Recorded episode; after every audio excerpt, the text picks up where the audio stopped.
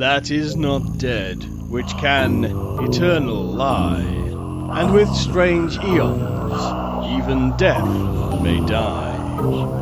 Welcome to the All Lovecraftian Podcast at ArkhamInsiders.com. Zur Rechten und zur Linken, wo immer man sich hinwendet, sind nur scheußliche Ungeheuer zu sehen. Hunde mit Menschenköpfen, Menschen mit Hundeköpfen, in finsterer Tiefe aus gräulicher Paarung geborene Ungeheuer. Anubis, Typhon, gelbäugige Sperber, die uns mit ihren Blicken zu durchdringen scheinen und über uns hinweg Dinge sehen, welche man nicht mit Worten nennen kann.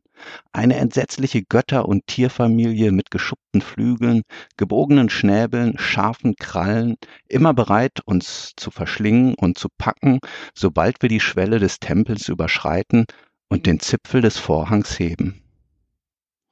Hallo, ich bin Axel. Hallo, ich bin Mirko. Und wir sind mal wieder bei den Arkham Insiders. Auf arkhaminsiders.com. Ja, ich habe heute mal ungewohnterweise gleich zu Anfang ein Zitat gebracht. Es ist natürlich nicht von Lovecraft, sondern es stammt von dem französischen Schriftsteller Théophile Gautier aus äh, der Geschichte Die Nacht der Kleopatra. Und ja, Mirko, du wirst uns wahrscheinlich sagen, über welche Geschichte wir uns heute im Einzelnen unterhalten werden. Das werde ich tun, aber ich muss mich erstmal erholen. Der, dieser umgedrehte Einstieg hat mich völlig durcheinander gebracht. Öfter mal was Neues. Öfter mal was Neues, ja. Wir sprechen heute über die Geschichte Gefangen bei den Pharaonen, Imprisoned with the Pharaohs oder Under the Pyramids von H.P. Lovecraft, die unter dem Namen Harry Houdini erschienen ist in Weird Tales. Was es damit auf sich hat, werden wir später noch klären. Und ich denke, Axel, Under the Pyramids, gefangen bei den Pharaonen. Du hast bestimmt wieder eine, eine Zusammenfassung zu, äh, zusammengestellt. Genau, die ist diesmal besonders leicht gefallen, weil man wirklich seitenweise Passagen auslassen konnte ja. in dieser Geschichte. Das ja. ist so geschickt aufgebaut, also die kann man wirklich ersatzlos erstmal streichen, was einen natürlich nicht von der Lektüre abhalten soll, aber ja, ich denke, für die Zusammenfassung reicht es ähm, erstmal so die Geschehnisse im Groben wiederzugeben. Harry Houdini, das ist natürlich ein äh, bekannter Magier, Entfesselungskünstler, Entfesselungskünstler, Entfesselungskünstler, Entschuldigung, und auch eine ja, streitbare Person gegen den Aberglauben gewesen. Und er war, wie wir auch schon früher in diesem Podcast äh, besprochen haben, mit Lovecraft bekannt. Und äh, ja, die äh, Einzelheiten, wie diese Geschichte zustande gekommen ist, das klären wir vielleicht gleich nochmal. Ähm, das nur mal so zum Anfang. Es ist nämlich dieser große Entfesselungskünstler Harry Houdini selbst, der sich hier anschickt, äh, uns diese Geschichte zu erzählen, die bereits zum Zeitpunkt, wo er sie erzählt, schon 14 Jahre zurückliegt. Und ja, es handelt sich um ein Abenteuer, das er bisher so gehütet hat wie seine besten Zaubertricks. Ironischerweise aber handelt es sich um eine reine private Episode, die sich während eines Aufenthaltes in Ägypten zugetragen hat. Harry Houdini und seine Frau waren auf der Suche nach dem Mystischen und dem Pittoresken nach Ägypten gekommen. Auf dem Reiseplan standen Kairo, die Pyramiden von Gizeh und die alte Hafenstadt Alexandria. Der erste Eindruck von Kairo war jedoch enttäuschend, denn das, was man zu finden gehofft hatte, verbarg sich hinter einer westlich orientierten touristischen Geschäftsmäßigkeit. Erst als man sich mit dem Bädeker in der Hand in die östlich gelegenen eingeborenen Viertel der Stadt begibt, stellt sich eine Atmosphäre wie aus Tausend und eine Nacht ein.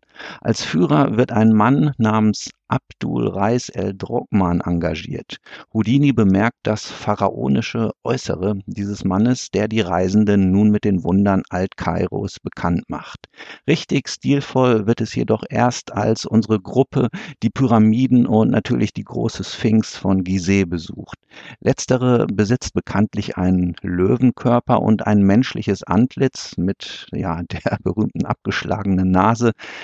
Dieses Antlitz ist wohl dem Pharao Pharao Kefren aus der Mitte des dritten Jahrtausends vor unserer Zeit nachempfunden und Houdini spekuliert über ein anderes nichtmenschliches Konterfei aus einer noch älteren Epoche. Im Mittelpunkt des Interesses äh, steht jetzt erstmal die große Pyramide oder auch Cheops-Pyramide, deren unterster Teil von Krypten und schmalen Gängen durchzogen ist. Am Abend dieses ereignisreichen, ereignisreichen Tages spaziert Houdini noch mit Abdul Reis durch das alte Araberviertel Kairos. Dabei wird er Zeuge, wie sich sein Begleiter mit einem Einheimischen namens Ali Sis anlegt. Man wird sogar handgreiflich, bis Houdini letztendlich versucht zu schlichten. Die beiden Kontrahenten beschließen die Auseinandersetzung nach landestypischer Sitte auszutragen, das heißt mittels eines nächtlichen Faustkampfes auf der Spitze der Cheops-Pyramide. Dass unser Entfesselungskünstler mit von der Partie ist, versteht sich von selbst. In der Dunkelheit wirken die monumentalen Bauwerke noch beeindruckender und unheimlicher als am helllichten Tage. Auf der Spitze der Pyramide angelangt, wartet bereits Ali Cis mit seiner Gruppe von Sekundanten. Bei dem anschließenden Boxkampf geht Abdul Reis als Sieger hervor. Das erfüllt Houdini, der seinerseits sekundiert hat, mit Stolz, auch wenn er das Gefühl hat, dass hier nur recht halbherzig gekämpft worden ist. Und dieses Gefühl täuscht unseren Chronisten nicht. Mit Schrecken erfahren wir jetzt, dass sich die Beduinen auf ihn stürzen, ihn knebeln und nach allen Regeln der Kunst fesseln, bis aus ihm ein gut geschnürtes Paket geworden ist. Höhnisch verkündet der Anführer des Komplotts, welcher niemand anderes als der Führer Abdul Reis ist, dass Houdini nun die Gelegenheit hätte, seine Entfesselungskunst zu demonstrieren. Dazu wird er an einem starken Seil in einen Schacht hinabgelassen, tief und immer tiefer mitten hinein in den Bauch der Erde. Erst nach einer endlos erscheinenden Zeitspanne, bedrängt von Todesängsten und düstersten Visionen, erreicht Houdini wieder, festen Boden. Nachdem er einigermaßen in der Lage ist, einen klaren Gedanken zu fassen, schmiedet er Pläne, um seiner unvorteilhaften Situation zu entkommen. Er denkt über sein Gefängnis nach und ja, er kommt zu der Meinung, dass er sich in den ähm, Kefren-Tempel oder den Sphinx-Tempel, ähm, dass er da hinabgelassen worden ist, der sich am Fuß der großen Sphinx befindet. Das schockt ihn allerdings noch nicht zu sehr, da er trotz der ausgestandenen Ängste glaubt, sich nur wenige Meter unter der Erde zu befinden. Doch als die Beduinen nun das Seil herablassen, geht ihm ein Licht auf, denn er wird regelrecht unter einer Hanflawine, die sich zu einem veritablen Haufen auftürmt, begraben. Als er sich der abartigen Länge dieses Seils bewusst wird, verliert er das Bewusstsein. Einmal mehr suchen ihn dunkle Träume heim. Träume vom alten Ägypten und seinem Totenkult, von Begräbniszeremonien und von mumifizierten Menschen und ebenso konservierten Katzen, Ibissen und Krokodilen und sogar von miteinander mumifizierten Tieren und Menschen. Das aber wirft in ihm abermals die Frage auf, welche Abnormität wohl die große Sphinx Weiland dargestellt haben könnte. Houdini erwacht und er stellt überrascht fest, dass irgendeine unbekannte Macht ihn zwischenzeitlich von dem Seilhaufen befreit hat. Er selbst macht sich nun an seine Entfesselung, die ihm doch nicht so schnell von der Hand geht wie auf der Bühne. Auch dauert es seine Zeit, bis die gebeugten und angespannten Gliedmaßen wieder einsatzbereit sind.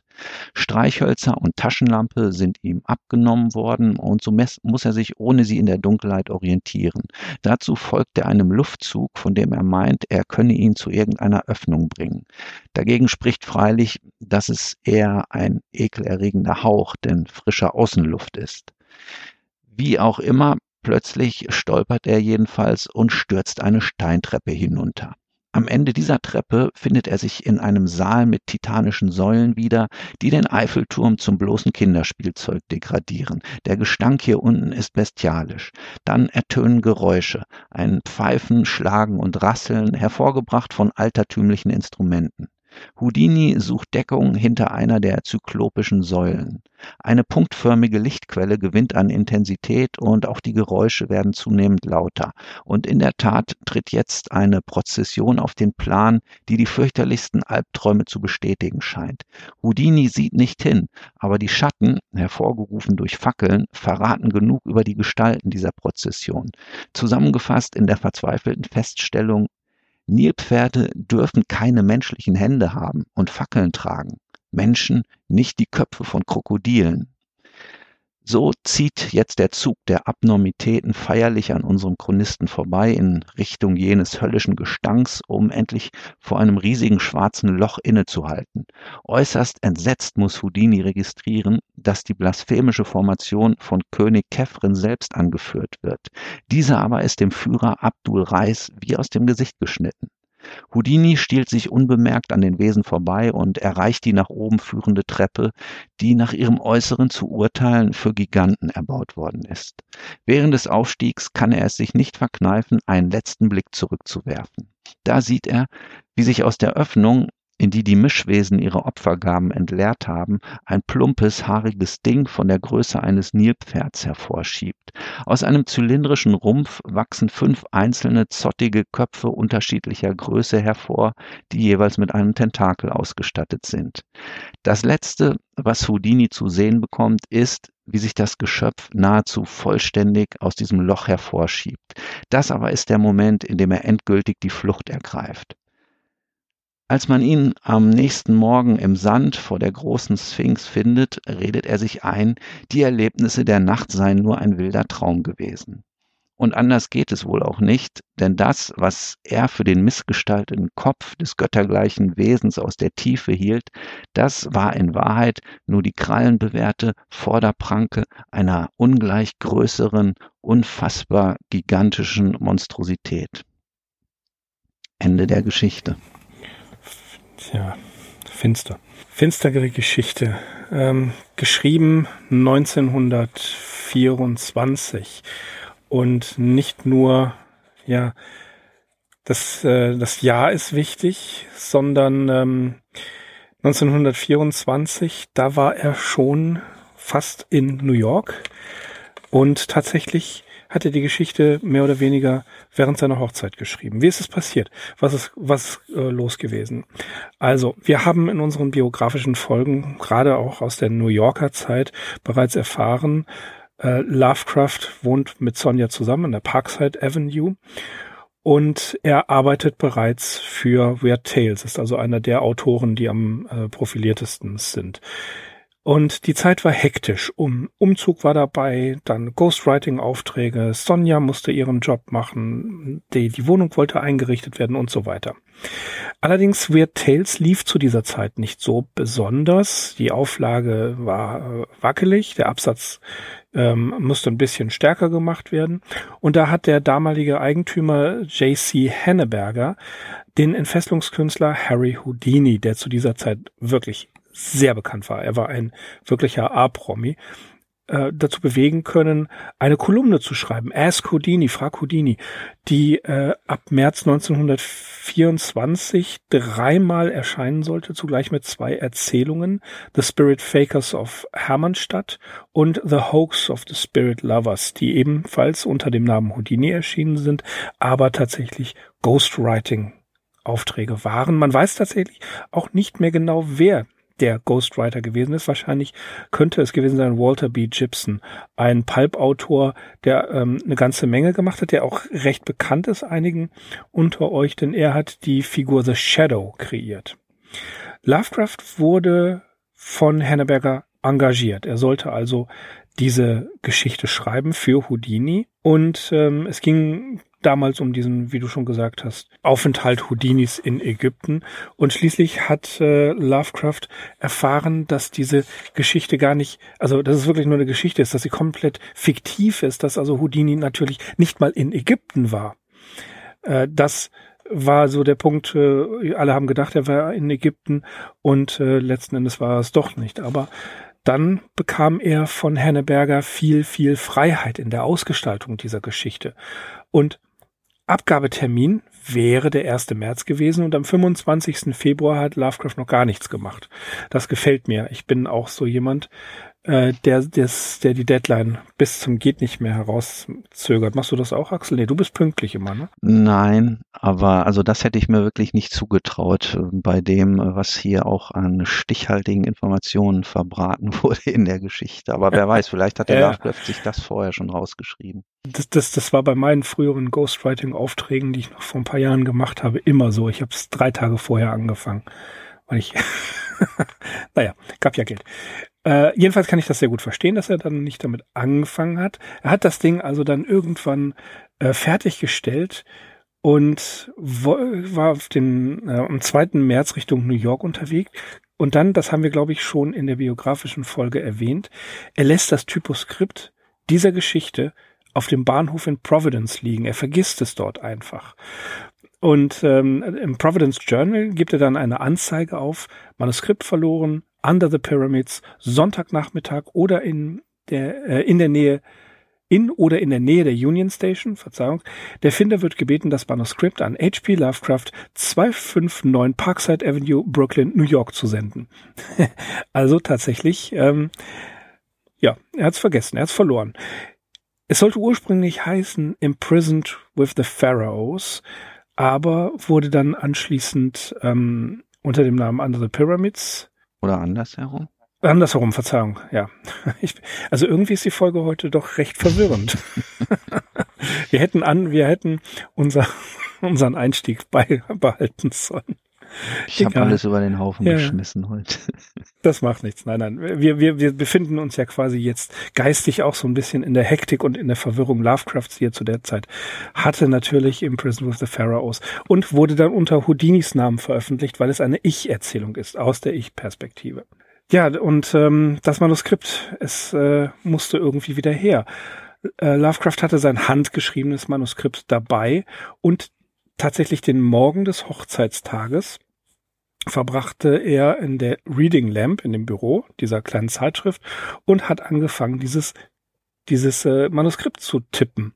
Dann, wie wir ja damals in der Folge schon gehört haben, ging es zur Hochzeit in der St. Paul's Chapel und er hatte ja vorher auch noch einen Haarschnitt sich gegönnt. Ich hoffe, ihr könnt euch erinnern, da habe ich dann auch schon kommentiert, wie das, äh, wie ich mir da vorgekommen wäre. Erstmal darfst da tippen, dann schnell noch einen Haarschnitt, dann eben heiraten und dann, was weiß ich, noch rasch in den Supermarkt. So war's. Und ähm, die äh, waren dann, Sonja und er waren völlig fertig abends, wollten eigentlich nach Philadelphia in die Flitterwochen und da ist so eine kleine Sache, die mir da aufgefallen ist, als ich mir das alles nochmal durchgelesen habe. Lovecraft wollte nach Philadelphia, weil es da Architektur aus der Kolonialzeit gibt, die er sich angucken wollte. Was Sonjas eigentlicher Wunsch für ein Flitterwochenende, für eine Flitterwochen gewesen wäre, das erfahren wir nicht. Also hat sie sich ihm zuliebe hier schon mit Philadelphia abgefunden. Nun, und dann ähm, Sonja Sie besorgen sich eine Schreibmaschine und Sonja diktiert ihrem Ehemann aus seinem Manuskript, weil sie die einzige ist, äh, die diese, ähm, ja, das hat sie so in ihren Erinnerungen gesagt. Sie sei die einzige, die, äh, die wirklich ähm, seine Schrift hätte lesen können, ja, äh, diktiert ihm das also quasi in die Schreibmaschine hinein und tatsächlich mehr oder weniger rechtzeitig kam die Geschichte dann äh, heraus in Weird Tales und am 21. März bekommt Lovecraft ein Honorar von 100 Dollar, die größte Einzelsumme, die er bis dato für eine Geschichte bekommen hat. Also war schon richtig viel Geld. Ja, was, was können wir noch zu der Geschichte sagen? Hm. Er hat natürlich umfangreich im Vorfeld recherchiert. Das äh, ganze äh, Ägypten und so weiter, das war ihm jetzt nicht unangenehm. Das äh, war bestimmt eine Recherchearbeit, die er sehr mochte.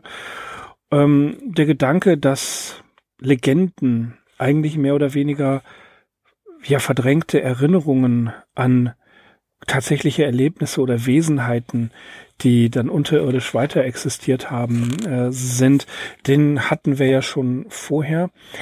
Zu Houdini vielleicht noch äh, kurz was gesagt. Houdini war von der Story sehr angetan, wie er, wie Lovecraft am 18.03.1924 an Tante Lillian schreibt. Und ähm, Houdini hat ihm sogar, das kommt in einem, in einem späteren Brief raus, äh, seine Privattelefonnummer gegeben. Also er hatte schon einen, wie gesagt, Houdini, ein, ein Promi, ein, ein wahnsinnig bekannter Mann, hat ihm seine Privatnummer gegeben und Houdini schätzte Lovecraft sehr. Er hat 1926 gab es noch eine, ähm, eine Zusammenkunft mit Houdini. Da hat Lovecraft einen Artikel geschrieben, äh, wo er die Astrologie angreift. Auch darüber hatten wir gesprochen und bekam von Houdini selbst 75 Dollar. Leider ist dieser Artikel nicht erhalten geblieben. Und die beiden hatten vor, ein Buch über äh, ja über über den Aberglauben zu schreiben, The Cancer of Superstition, ähm, was dann allerdings durch Houdinis Tod verhindert worden ist. So viel jetzt erstmal zum Background der Geschichte. Steigen wir mal voll ein. Ich habe es dem Axel gerade schon bevor wir aufgenommen haben gesagt. Also meine Lieblingsgeschichte ist das nicht.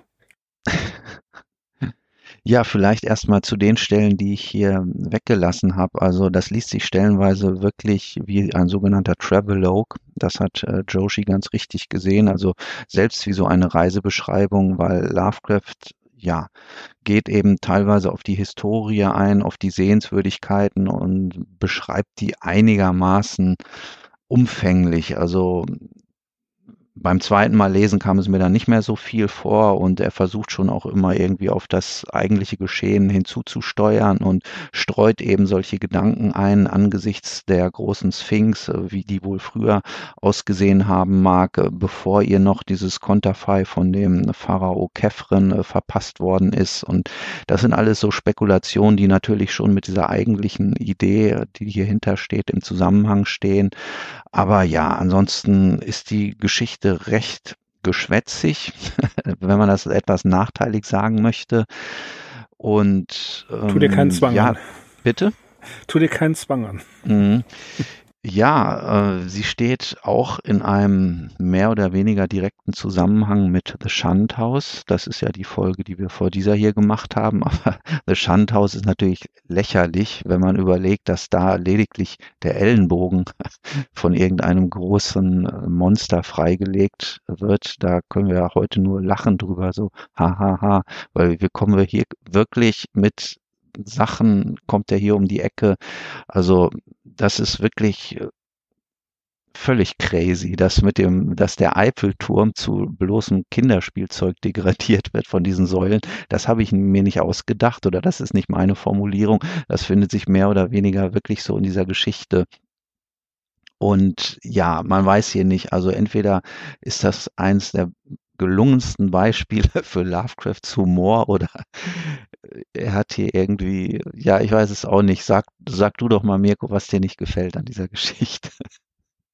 Also zunächst einmal ist hier eine äh, historische Ungereimtheit drin. Er beschreibt zwar die Sphinx und auch deren Gesicht, aber lässt völlig aus, dass Obelix die Nase abgetrennt hat. Sorry, das musste sein. Gut, nein, aber schauen wir mal, ähm, was, wie, wie du sagst, geschwätzig ist. Das ist natürlich das Ganze, um es, um es mit Leben zu füllen. Ähm, wer war denn schon in Ägypten damals? Ich glaube Agatha Christie. Ne? Das kann doch sein. Das muss so ungefähr die Zeit gewesen sein.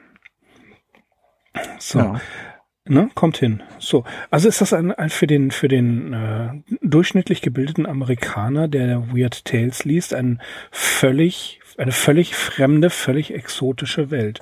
Was ich interessant finde, ist, Houdini war nie dort, aber Lovecraft schreibt hier darüber, dass die äh, Touristenviertel in Ägypten, Kairo und so weiter alle sehr europäisch sind. Da muss er sehr gut recherchiert haben, denn es war tatsächlich so. Und da sind, ähm, also das, das ist so eine Beobachtung, die ich sehr interessant finde. Dann bei aller Geschwätzigkeit, was ebenfalls interessant ist, die Tatsache, dass sein, sein Führer das Gesicht, das Antlitz dieses äh, Pharaon trägt und dass er von vornherein mit einem fingierten Streit darauf hinarbeitet, Houdini dahin zu locken zu diesem mitternächtlichen Boxkampf, um ihn dort mit den anderen zu überwältigen und ihm dann einfach mal zu zeigen, ähm, hier so, unser Ägypten-Kung-Fu ist besser als dein Houdini-Kung-Fu. Na? Ja, also, also so sagt das ja in, in gewisser Weise. Aber warum? Und, Was hat er denn eigentlich weil, getan? Also, naja, ich kann es dir nicht sagen. Ich weiß es nicht. Ich meine, das ist, man kann mal einen Scherz machen, so, und er kann vielleicht auch mal deftiger ausfallen, aber das ist ja hier äh, die höchste Strafe, die ihm da äh, verpasst wird. Ich kann, ich weiß es nicht. Zumal er sich ja auch zu Anfang, was, was, man muss noch Folgendes sagen. Er ist ja auf diesem, ich glaube, auf einem Dampfer, ne? Und mhm. dort äh, auf einem Schiff und dort äh, führt ein Magier ja Tricks vor, die Houdini sofort durchschaut und die er dann sogar besser macht als er. Und dann gibt er sich natürlich zu erkennen. Er ist eigentlich inkognito gereist und ähm, gibt sich zu erkennen, dass dieser andere da ein schlechter Magier ist und er macht den Job besser. Vielleicht steht das im Zusammenhang. Das ist das eine ganz wichtige Stelle, das hätte ich auch noch nachreichen wollen. Ähm, das ist auf jeden Fall so formuliert, dass wir die Begründung dafür haben, warum er überhaupt erkannt wird. Also das schreibt Lovecraft sehr de dezidiert. Er meint, es ist sicherlich, hat seinem Inkognito geschadet, dass er das eben quasi auf diesem Dampfer präsentiert hat, inmitten einer äh, Schar von Touristen, die sich nachher im ganzen Land zerstreuen werden. Also das ist so, dass ihm sein Ruf schon vorauseilt. Also er ist auf jeden Fall bekannt und das steht auf jeden Fall im Zusammenhang äh, mit dieser Aktion irgendwie, ja, muss er muss er diese Beduinen und vor allem diesen ja. Abdul Reis ja irgendwie provoziert haben oder die müssen sich provoziert gefühlt haben. Aber wovon jetzt im Endeffekt kann ich natürlich auch nicht sagen. Also vielleicht auch, weil Houdini, ja. wie ich es eingangs erwähnt habe, so ein erklärter Streiter gegen den Aberglauben war. Vielleicht äh, ist das hier auch eine Motivation gewesen. Ja, das, das, das könnte zeitlich allerdings nicht so ganz passen, weil äh, zwar war Houdini schon ein prominenter, wenn wir 1924 die Geschichte erscheinen lassen und das Ganze hat 14 Jahre vorher stattgefunden, also 1910. Ähm, das ist ja und nein. Dann kommt äh, im Laufe der Geschichte, glaube ich, auch heraus, dass Houdini, ich meine, in Kairo auftreten soll. Er guckt sich genau. ja dieses Theater mhm. an. Das ne? Hotel. Ne? So, das bedeutet, das Hotel, genau, das bedeutet, man weiß bereits, dass er da ist und es ist ja schon voller Absicht, dass er da ist. Er kündigt ja einen Auftritt an.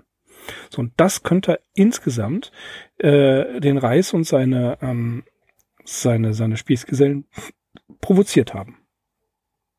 Ne? Also sie fühlen sich provoziert von, von ihm. Ja. Und seiner, seiner Arroganz. Ja, ich meine, Abdul Reis, das müssen wir mal so sagen, nach all dem, was uns die Geschichte so bietet an Informationen, scheint es sich ja bei dem Burschen um die Reinkarnation des Pharaos Kefren zu handeln. Oder wie siehst du das? Ja, möglicherweise oder eines Verwandten oder, oder äh, aus der Linie stammt.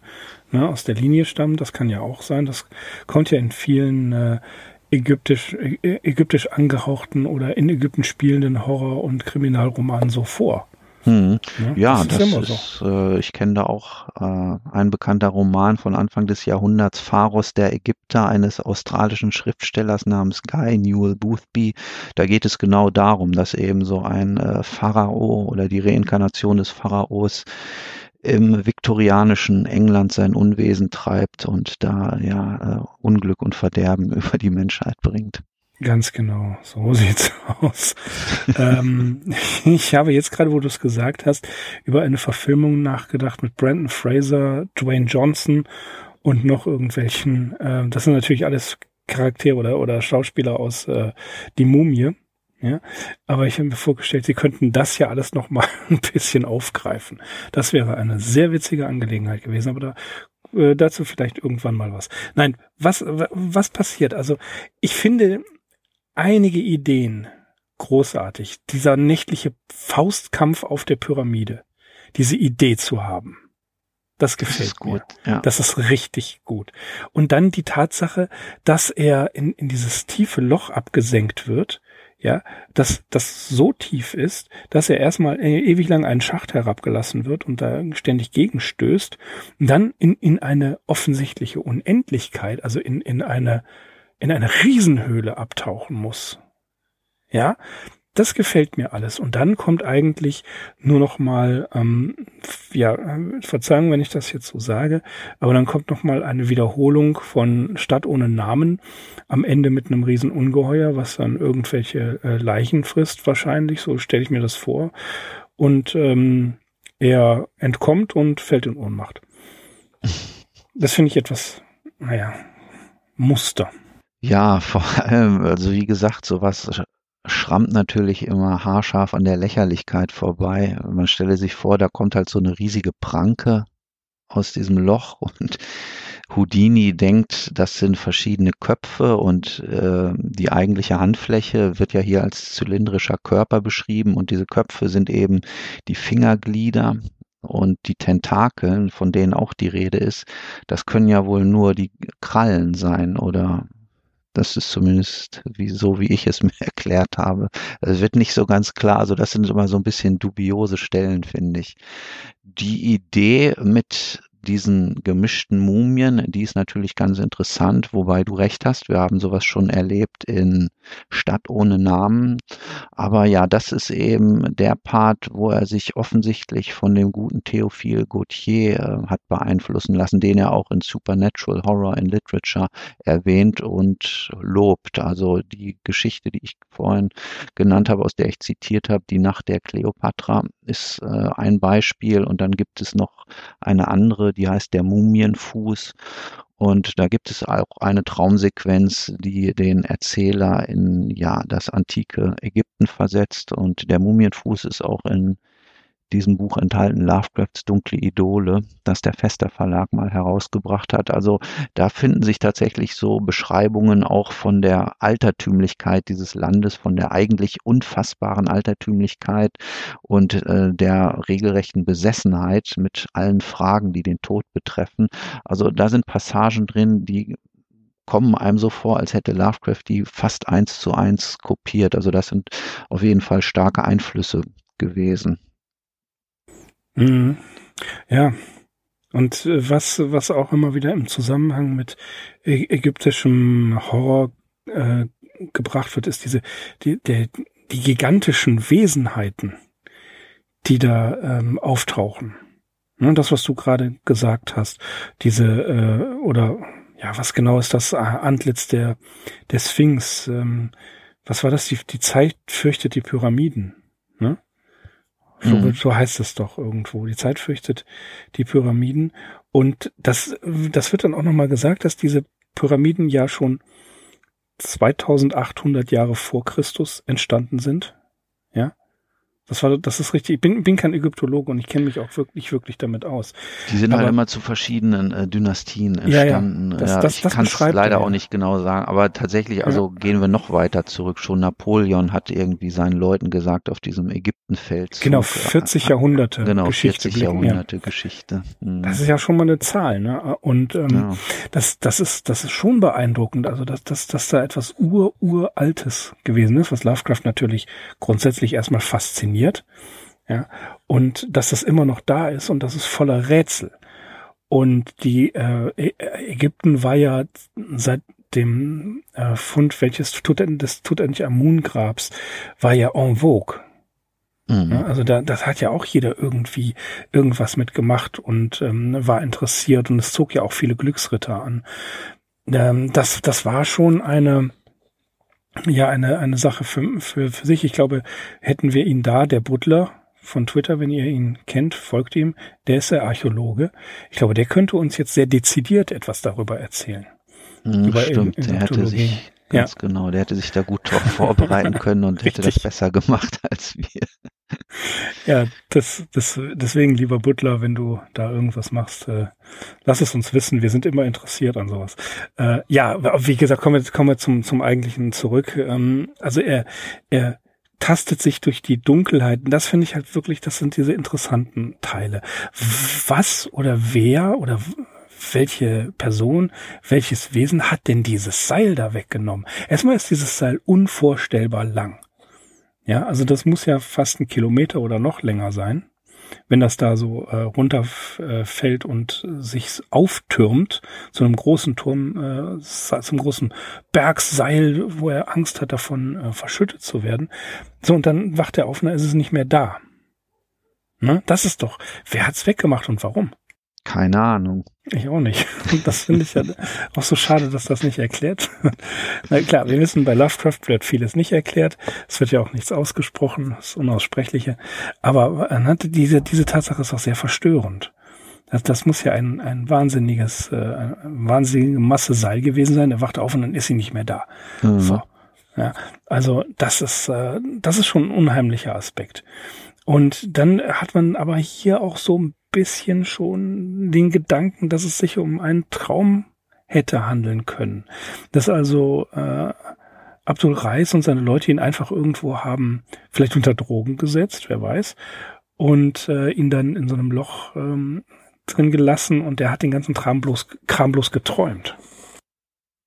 Ja, das ist sogar ein ganz wichtiger Aspekt hier in dieser Geschichte. Allerdings benutzt Lovecraft diese Traumidee meiner Meinung nicht äh, um Zweifel am Wahrheitsgehalt der Geschichte zu streuen, sondern ja, um seinen Protagonisten nicht einfach leichtfertig dem Wahnsinn zu opfern. Äh, ja, diese Art der Selbsttäuschung ist hier eigentlich integraler Bestandteil der Story und immer wieder redet Houdini sich ja ein, dass das alles nicht wahr sein kann und er fällt ja auch mehrfach vorher immer mal in Ohnmacht und ja, das ist natürlich hier seine Art, so eine psychische Widerstandskraft zu etablieren, meiner bescheidenen Meinung nach. Ähm er, er fällt in Ohnmacht und das ist seine psychische Widerstandskraft.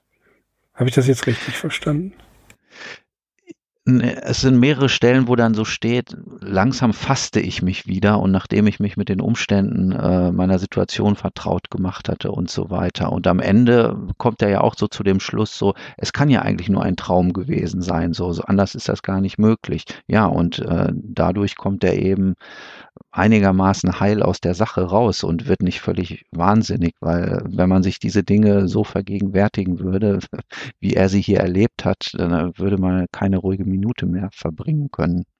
Mhm, das, das, ist richtig, deswegen. Das meine ich damit. Ja, ich, ich, es könnte auch nur ein Drogentraum, Drogentraum gewesen sein. Ja, sie, sie wollen ihm ein, eine Lektion erteilen. Sie verprügeln ihn dort oben auf der Pyramide, schlagen ihn nieder, schleppen ihn dann runter setzen ihn unter Drogen und seilen ihn dann in ein, keine Ahnung, zehn Meter tiefes Loch und er, er, er ähm, fällt ja immer wieder in Ohnmacht. Ja, bei dem, er, er beschreibt, wie er runtergelassen wird, dass er hin und her an, an in diesem Schacht äh, an irgendwelchen äh, Felsen sich stößt. Das kann ja alles, das kann ja alles wahr sein, das kann ja alles richtig sein. Und dann ähm, kommt ja diese, dieses phantasmagorische Beschreiben eines ja, eines, äh, was auch immer das ist, also äh, dass er durch einen Raum da ähm, gezogen wird und äh, alles Mögliche. Das könnte ja auch schon drogeninduziert sein. Dann wacht er auf, sieht Seil neben sich und ähm, wie man mal oder wie man mir erzählt hat, wenn man LSD nimmt, ist die Wahrnehmung jetzt eine völlig andere. Also das Seil fällt runter und dann plötzlich wird es größer und größer und größer und ist am Ende nicht mehr da. Verstehst du, wie ich das meine? Ja, ja, ja klar. So, also man, man, die, die gesamte Wahrnehmung ist völlig anders. Ähm, es, es, es äh, stellt alles stärker dar, als es ist. So, und dann tastet er sich vor, plötzlich ist das Seil nicht mehr da, tastet sich vor und, und sieht dann, fällt immer wieder mal in Ohnmacht. Was aber auch interessant ist, er wacht auf und dann äh, hat, ist seine, sein Oberkörper, glaube ich, war das, mit Wunden übersät. Hm? Das ja. auch rätselhaft. Ja, das er schaltet ja an einer Stelle, bevor die Geschichte noch zu Ende ist, äh, so ein Gutachten ein, das dann die Ärzte oder die Polizei nachher gestellt haben, sowohl Ärzte als auch Polizei, die ihn halt gefunden haben.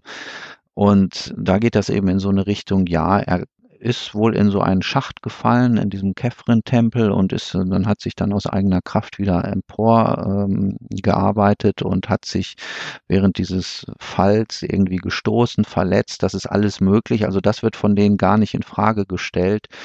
Ja, die zentrale Frage ist eben, ne, diese er Erlebnisse mit den gemischten Mumien und mit dieser riesigen Todesgottheit in dem Loch, dafür gibt es natürlich keine Beweise. Und er selbst deutet es ja dann so als Traum, um eben nicht völlig den Verstand zu verlieren.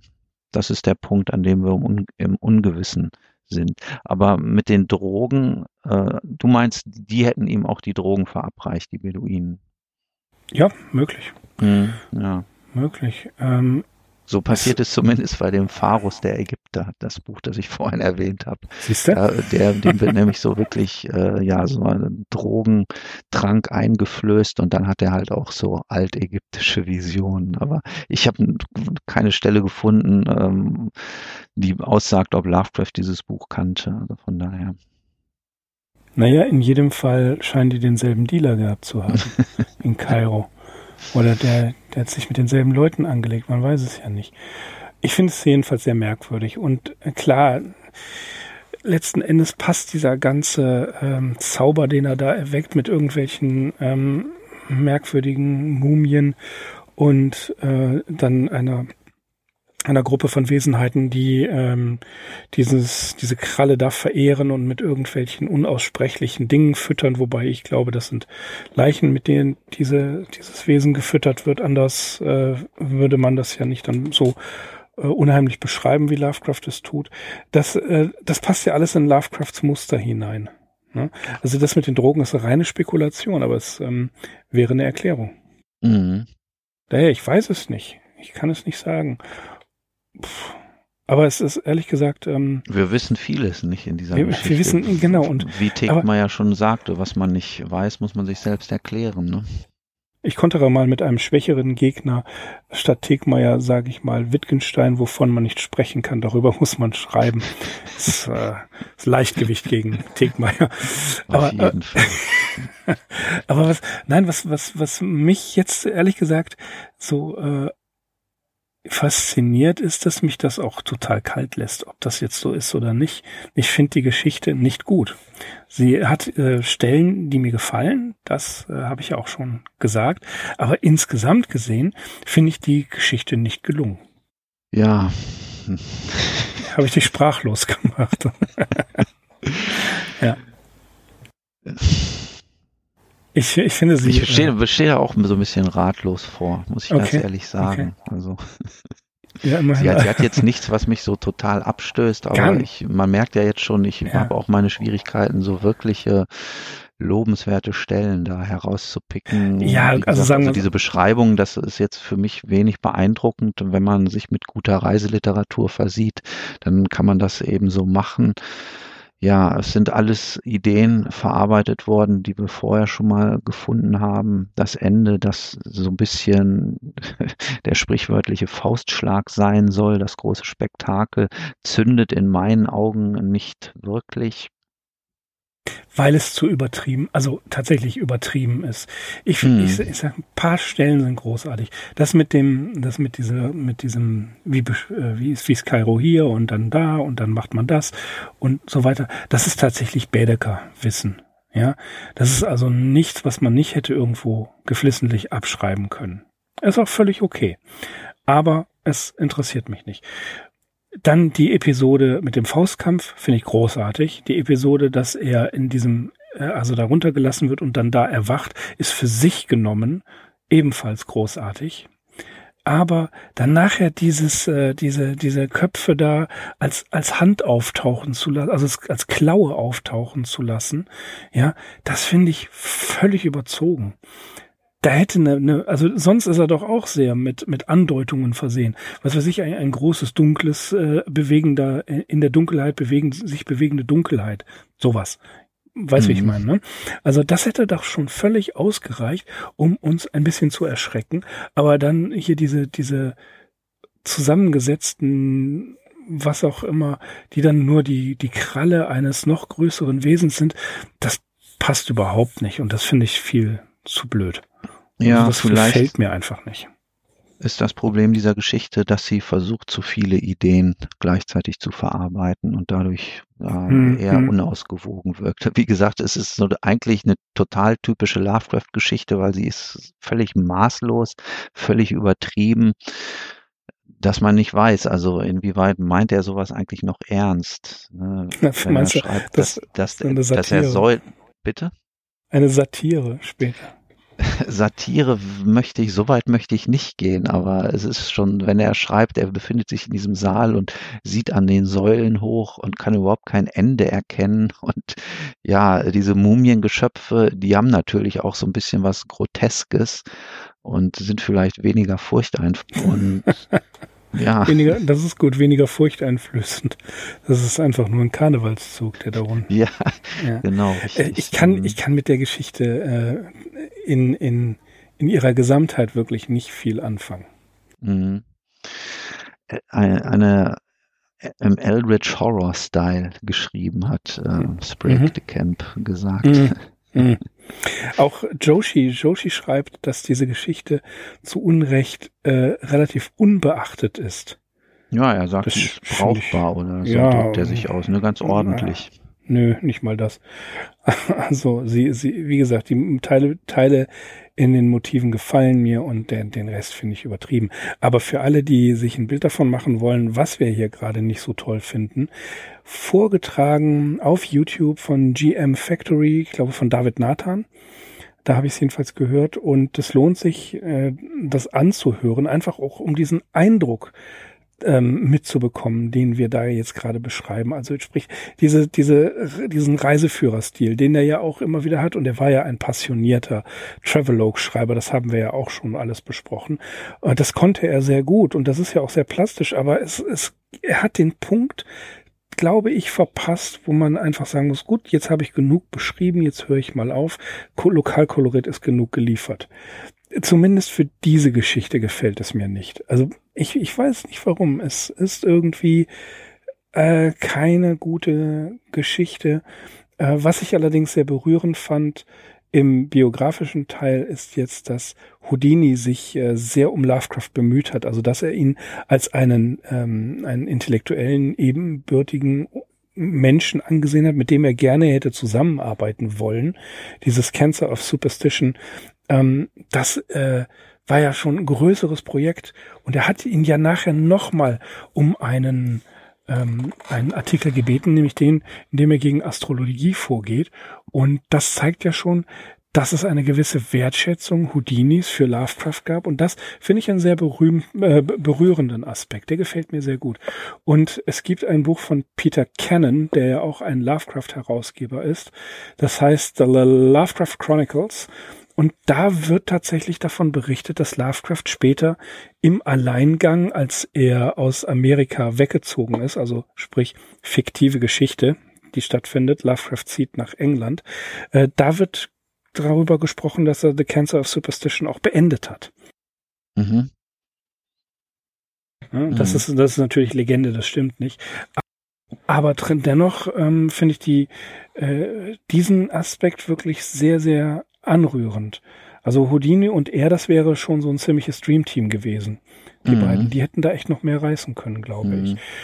Na, also das, das war schon schön. Und natürlich äh, diese Sache mit dem Manuskript. Vergisst der Mann das Manuskript am Bahnhof.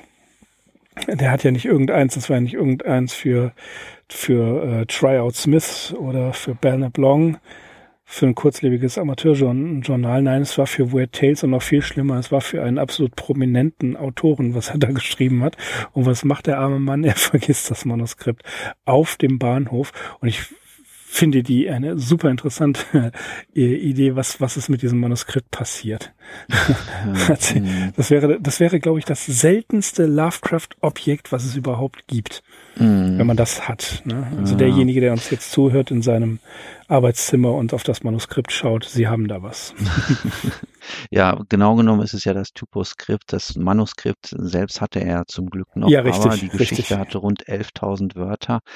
Ähm, wenn man das so überschlägt, vielleicht auf so Word-Dokumentseiten, das sind schon so gute 15 Seiten, äh, die die beiden dann abtippen mussten. Also ist schon eine ganz schöne Arbeit und ja, Schreibmaschine hat natürlich nicht so eine äh, angenehme Korrekturfunktion wie so ein Textverarbeitungsprogramm. Und Lovecraft mochte, ja. wie wir wissen, das Schreibmaschinen schreiben überhaupt nicht. Und ja, ich stelle ihn mir vor mit seinem Zweifinger äh,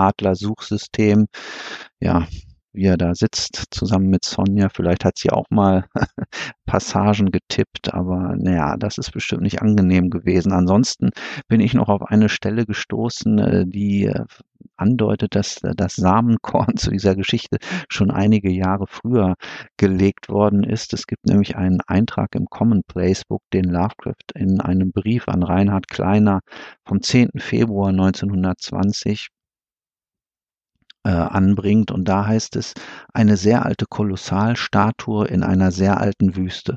Das Gesicht ist verschwunden. Kein Mensch hat es je gesehen.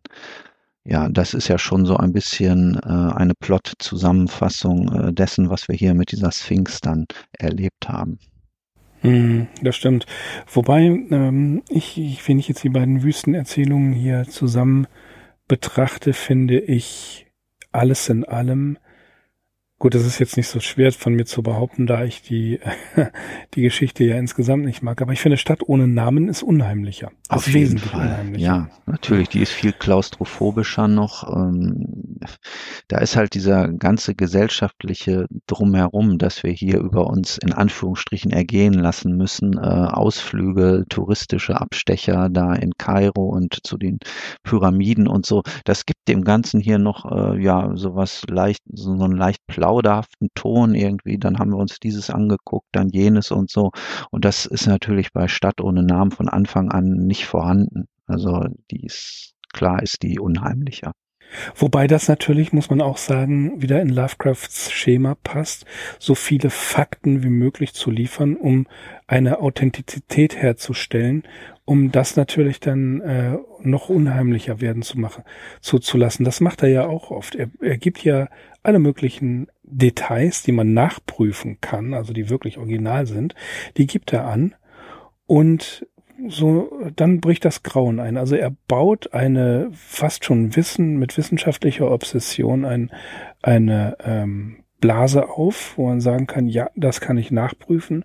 Ich gebe da nur Stichworte, Längen und Breitengrade bei Call of Cthulhu. Die Stellung der Sterne, ja, in den Traumlandgeschichten und so weiter. Das, das stimmt ja alles. Das ist ja alles korrekt. Ne?